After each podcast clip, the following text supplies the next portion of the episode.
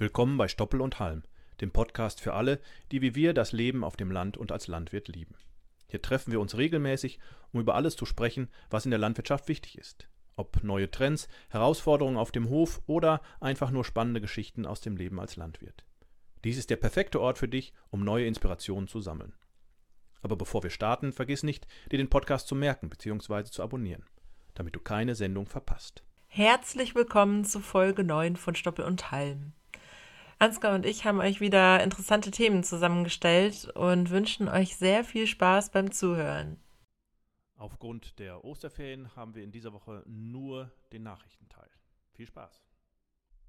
Jantje 129 aus Putten erreicht bemerkenswerte 200.000 Kilogramm Milchmarke. Die Kuh Langemains Jantje 129 aus der niederländischen Stadt Putten hat kürzlich die unglaubliche Marke von 200.000 Kilogramm Milch erreicht. Das ist eine unglaubliche Leistung, die nur wenige Kühe erreichen. Die Survivor-Tochter wurde bereits im Oktober für eine damalige Leistung von 193.000 Kilogramm Milch geehrt und zeigt euch heute noch eine hervorragende Persistenz und Tagesleistung. Ihr Besitzer Kopmann ist begeistert von ihrem Engagement und ihrer Gesundheit und freut sich darauf, sie bald wieder kalben zu sehen. In den Niederlanden ist Jantje bereits die sechste Kuh, die diese unglaubliche Marke erreicht hat. Die erste war Big Bokje 192 von Familie Knof vor sieben Jahren. Fleischproduktion in der EU in allen Fleischsorten rückläufig. Die Schlachtunternehmen der EU meldeten im Jahr 2022 insgesamt 41,253 Millionen Tonnen Fleisch an. Das sind 1,7 Millionen Tonnen oder 4 Prozent weniger als gegenüber 2021. Den größten Verlust gab es bei Schweinefleisch. Hier sank die Fleischproduktion in der Gemeinschaft um gut 1,3 Millionen Tonnen oder 5,7 Prozent auf 22,1 Millionen Tonnen. Nur 2014 war zuletzt so wenig Schweinefleisch produziert worden. Auf die Stückzahl umgerechnet kamen insgesamt 12,7 Millionen Schweine weniger an den Haken. Die stärksten Rückgänge wurden in Deutschland, Belgien und Rumänien verzeichnet. Bei Rindfleisch sank die Produktion um 2,4 Prozent auf 6,637 Millionen Tonnen. Geflügelfleisch ging um 1,7 Prozent zurück auf 12,126 Millionen Tonnen und Schaffleisch um 0,9 Prozent auf 422.000 Tonnen. Rote Gebiete in Baden-Württemberg unwirksam. Zu einer regelrechten Bürokratieposse ist es in Baden-Württemberg im Zuge der Ausweisung der roten Gebiete bekommen. Der Verwaltungsgerichtshof Baden-Württemberg hat die Neuausweisung der Gebiete für unwirksam erklärt. Woran liegt es? Die Landesregierung hat die Verordnung nicht richtig verkündet. Dabei kam es dann zu mehreren Fehlern. Die Verordnung ist im Gesetzesblatt nicht vollständig, denn die flurstücksgenaue Ausweisung fehlt. Diese ist nur im Internet abrufbar. Außerdem wurde für die Übersichtskarten der Verordnung der Maßstab 1 zu 250.000 verwendet. Die Richter fordern jedoch 1 zu 5000.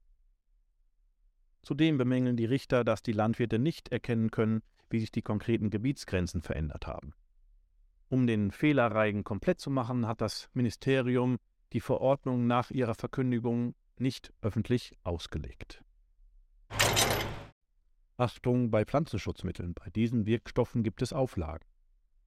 Wenn Sie Pflanzenschutzmittel mit den Wirkstoffen Clomazone, Pendimethalin oder Prosulfocarb ausbringen, sind einige Auflagen zu beachten. Die minimale Wasseraufmannsmenge beträgt 300 Liter pro Hektar. Die maximale Fahrgeschwindigkeit 7 km/h. Und auch an die Düsen gibt es besondere Anforderungen. Hier müssen 90% Abdriftminderung auf der ganzen Fläche sein. Sind Sie auf der Suche nach diesen Düsen, finden Sie die sicherlich bei Lechler, bei Agrotop Hardy und T-Jet. Eine Übersicht über die aktuellen Düsen gibt es auch vom Julius Kühn Institut. Googeln Sie einfach mal danach. Maisanbau 2023. So ist die Situation in Nordrhein-Westfalen, Mecklenburg-Vorpommern und im Süden Deutschlands. Das Deutsche Maiskomitee hat auch in diesem Jahr die Anbauberater der verschiedenen Landwirtschaftskammern einmal gefragt, wie die aktuelle Situation bei der Maisaussaat aussieht. Norbert Erhard von der Landwirtschaftskammer NRW sieht es so. Eigentlich müsste die Silomaisfläche wegen des Futterbedarfs eher steigen. sind doch nach den trockenheitsbedingten Ernteausfällen aus dem vergangenen Jahr keine Vorräte mehr vorhanden. Auf der anderen Seite geht er aber davon aus, dass sich Landwirte, die Silomais für den Verkauf anbauen, wegen der hohen Marktfruchtpreise eher auf Getreide oder Raps fokussieren. Insgesamt, so Erhard, wird die Anbaufläche seiner Meinung nach um insgesamt ca. 10 Prozent zurückgehen. Unsicherheiten bereitet dabei noch der obligatorische Fruchtwechsel ab 2024, da die Jahre 2022 und 2023 als Basis für den Fruchtwechsel heranzuziehen sind, werden Betriebe mit Weitblick bereits zur aktuellen Aussaat anteilig auf andere Kulturen setzen. Der Gemengeanbau, zum Beispiel das Mais-Bohnen-Gemenge, könnte so auch Rückenwind bekommen. Dr. Hubert Heilmann von der LVA Mecklenburg-Vorpommern sieht es so. Seiner Einschätzung nach wird sich die Maisfläche im Anbaujahr 2023, das dritte Jahr in Folge, auf einen Tiefstand reduzieren. Ursachen hierfür sind vor allem der Abbau der Tierbestände, die Verunsicherung der Tierhalter, die durchschnittlichen bis guten Erträge des Vorjahres sowie der Rückgang der Verwendung von Mais-Silage in Biogasanlagen. Karl-Gerd Harms von der Landwirtschaftskammer Niedersachsen führt aus, aufgrund der sehr guten Aussaatbedingungen im Herbst und bislang nicht nennenswert aufgetretenen Auswinterungsschäden ist in Niedersachsen nicht von einer Zunahme des Maisanbaus auszugehen. Die Aussaatvorbereitungen laufen auf den leichten Böden bereits an, allerdings lässt sich kaum vorhersagen, wann und wie es weitergehen wird, da einige Böden mancherorts sehr nass sind und zunächst abtrocknen müssen. In Baden-Württemberg und Rheinland-Pfalz geht Dr. Hubert Sprich davon aus, dass der Körnermaisanbau gegenüber dem Vorjahr um 6 bis 9 Prozent zurückgehen wird.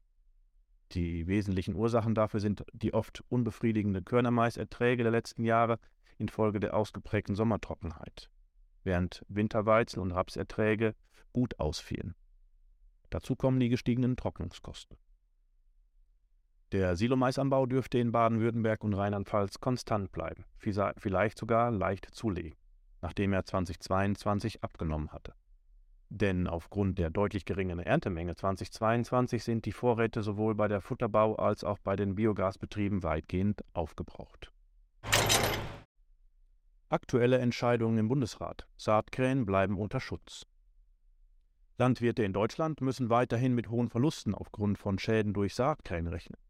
Der Bundesrat hat am vergangenen Freitag beschlossen, die Vögel nicht in die Liste der jagdbaren Arten aufzunehmen und damit weiterhin unter Schutz zu stellen. Ein Entschließungsantrag Bayerns zur Herabstufung des Schutzstatus fand keine Mehrheit in der Länderkammer. Die Landesregierung hatte darauf hingewiesen, dass die Population der Saatkrähe in Deutschland regional stark gewachsen sei. In einigen Gegenden seien die Belastungen für Anwohner und Landwirte so groß, dass eine Bestandsregulierung erforderlich ist. In anderen Ländern wie Frankreich, Schweden und der Slowakei werden Saatkrähen bereits gejagt. Trotzdem hat der Bundesrat entschieden, die Vögel weiterhin unter Schutz zu stellen. Rohstoffwert Milch sinkt erneut, Butterpreise verantwortlich. Der Kieler Rohstoffwert für Milch hat sich im März 2023 erneut verringert und liegt aktuell bei 38,6 Cent pro Kilogramm. Das bedeutet einen Rückgang um 4 Cent oder 1 Prozent im Vergleich zum Vormonat. Die Preise für Butter sind weiterhin der Hauptgrund für den erneuten Rückgang. Im März sanken die Butterpreise um 3,1 Prozent auf 491,50 Euro je 100 Kilogramm während die Preise für Magermilchpulver nur leicht um 0,7 Prozent auf 245,40 Euro pro 100 Kilogramm stiegen. Im Vergleich zum Vorjahresmonat März 2022 liegt der aktuelle Rohstoffwert für Milch um 22,3 Cent pro Kilogramm oder rund 37 Prozent niedriger. Heizölpreis steigt steil an. Erstmals seit Mitte März kostet Heizöl wieder mehr als 100 Euro je 100 Liter. Der starke Preisanstieg liegt daran, dass die OPEC-Staaten überraschend beschlossen haben, eine Produktionskürzung durchzuführen. Genau gesagt kündigte die OPEC am Sonntag an, zusammen mit seinen Verbündeten, darunter auch Russland, die Produktion um etwa 1,16 Millionen Barrel pro Tag zu kürzen. Diese Kürzung kam zusätzlich zu einer bereits festgelegten Kürzung um 2 Millionen Barrel pro Tag. Somit wurde auf einem Schlag die Produktion um etwa 3,6 Millionen Barrel pro Tag gekürzt, was ungefähr 4% der weltweiten Nachfrage entspricht. Trilogverhandlungen der EU. Geht Biogas hier die Luft aus? Ende März haben sich die EU-Kommission, der Rat und das Parlament der EU im Trilogverfahren auf Nachhaltigkeitskriterien für erneuerbare Energien geeinigt. Biogasanlagenbetreiber müssen nun um den Wegfall ihrer Förderung fürchten. Die neuen Kriterien sehen vor, dass bei Anlagen von mindestens 2 Megawatt die Treibhausgaseinsparungen ab 2026 mindestens 80 Prozent betragen müssen. Sparen diese Anlagen weniger als 80 Prozent Treibhausgas ein, entfällt zum Beispiel die EEG-Vergütung. Betroffen sind Anlagen von mindestens 2 Megawatt und die seit mindestens 15 Jahren in Betrieb sind. Ob diese Beschlüsse nun endgültig sind, ist allerdings noch nicht klar.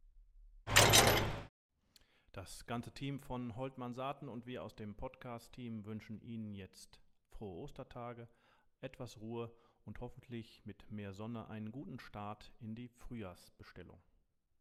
Und damit verabschieden wir uns für heute von Stoppel und Halm, dem Podcast von Holtmann Saaten. Wir hoffen, ihr hattet genauso viel Spaß beim Zuhören wie wir beim Aufnehmen. Mehr Infos zum Saatgut von Holtmann Saaten findet ihr auf www.holtmann-saaten.de. Und falls ihr Fragen oder Anregungen zum Podcast habt, zögert nicht und schreibt uns eine Nachricht an. podcast.holtmann-saaten.de. Bis zum nächsten Mal und macht euch ja nicht vom Acker. Wir Landwirte werden gebraucht.